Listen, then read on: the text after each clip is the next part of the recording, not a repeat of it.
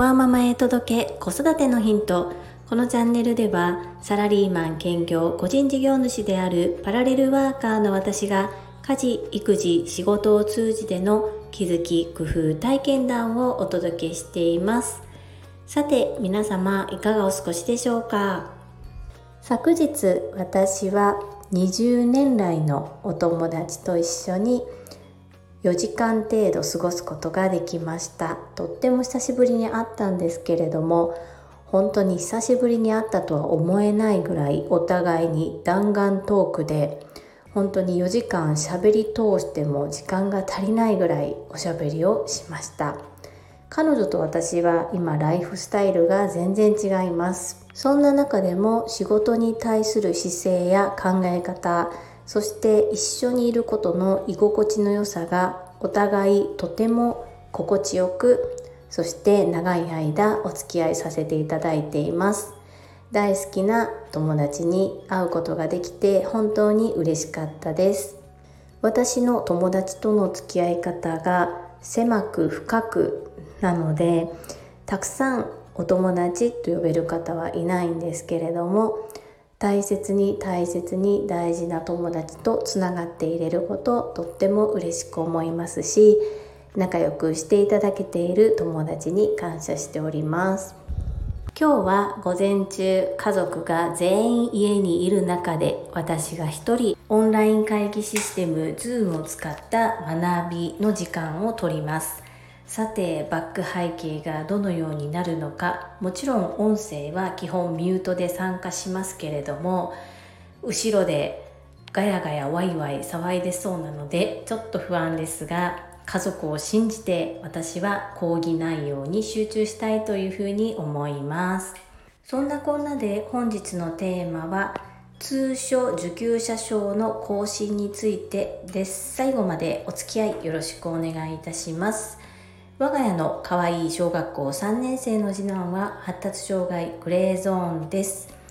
今放課後デイサービスを利用させていただいておりますがこの放課後デイサービスを利用するためには通所受給者証というものが必要になります。こちらは年に一度必ず見直しが入りそして子供と一緒に親子で面談が必要となります。その子によって更新時期が違うようなのですが我が家の場合はいつもこのゴールデンウィークあたり4月の末から5月の頭の間に面談をしてそして新しく更新手続きを進めていただくというふうになっており昨日次男と一緒に行ってまいりました。そこで1年前の時に掲げた目標が今どうなっているのかそしてこの1年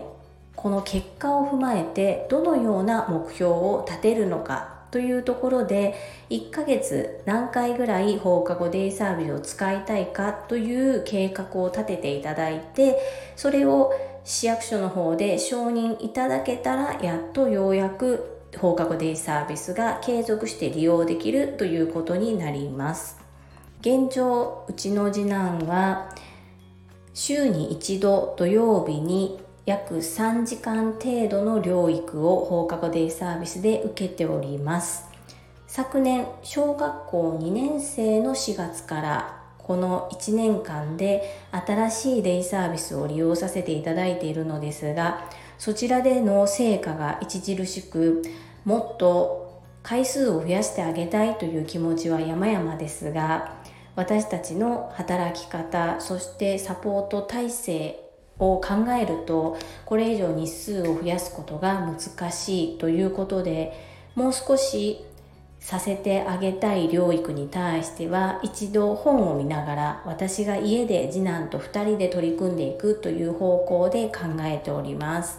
具体的に何をするかなのですが一度ビジョントレーニングを1日5分でもいいから毎日継続して取り入れるということを次男と一緒にやっていきたいなというふうに思っております。合わせて2年生のちょうど今頃に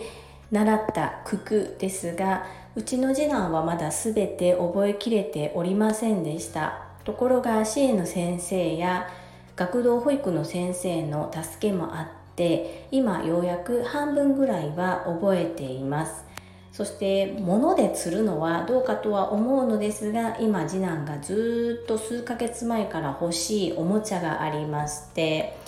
それを買ってあげる約束で頑張って九九をママと一緒に覚えるということを今進めております。今日ですねようやく7の段まで行きましたので残り8の段と9の段を早くスラスラ言えるようになると次男の欲しいおもちゃがゲットできるということになります。途中でもう掛け算は難しいから嫌だやりたくないというようなことも言っていましたが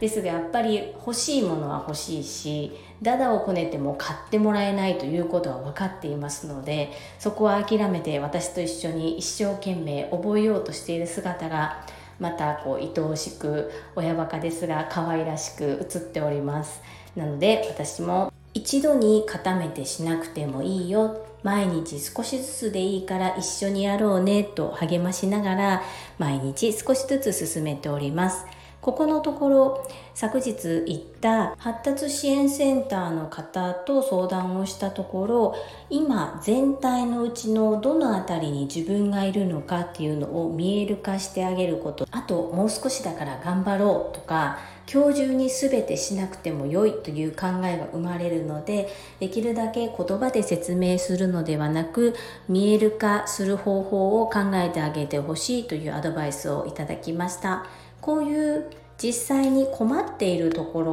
をどうしたらいいかっていう部分を、まあ、電話だったり1年に1回そのように面談をする時にお話を聞けるのは他の同じような状況の子のお母さんたちがどのような対応をしているかっていう話も聞いたりできますのですごく有意義な時間だったなというふうに思います。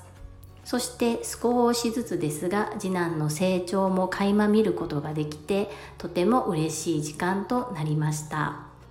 内容は少しずつでも次男のできることが増えているのでタイトルは同じですがよりさらに精度が上がるように私もサポートしていきたいというふうに改めて感じました。働いてるお母さんにとって平日の昼間にこのように時間を作って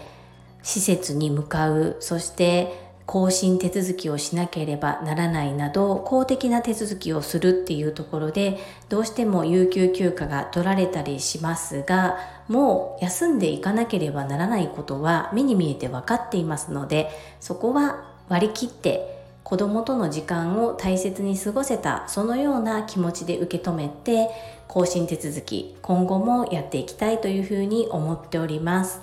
これがないと放課後デイサービスを利用することができませんし放課後デイサービスを利用できないということは次男の療育を受けることができないということになりますので私もこれは大切な時間だと思って毎年きちんと更新していきます。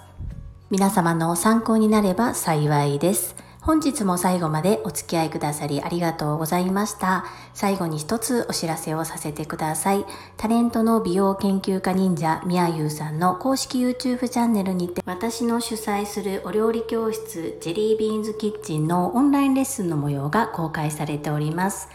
動画は約10分程度で事業紹介、自己紹介もご覧いただける内容となっております。概要欄にリンクを貼らせていただきますので、ぜひご覧くださいませ。それではまた明日お会いしましょう。ママの笑顔サポーター、ジュリでした。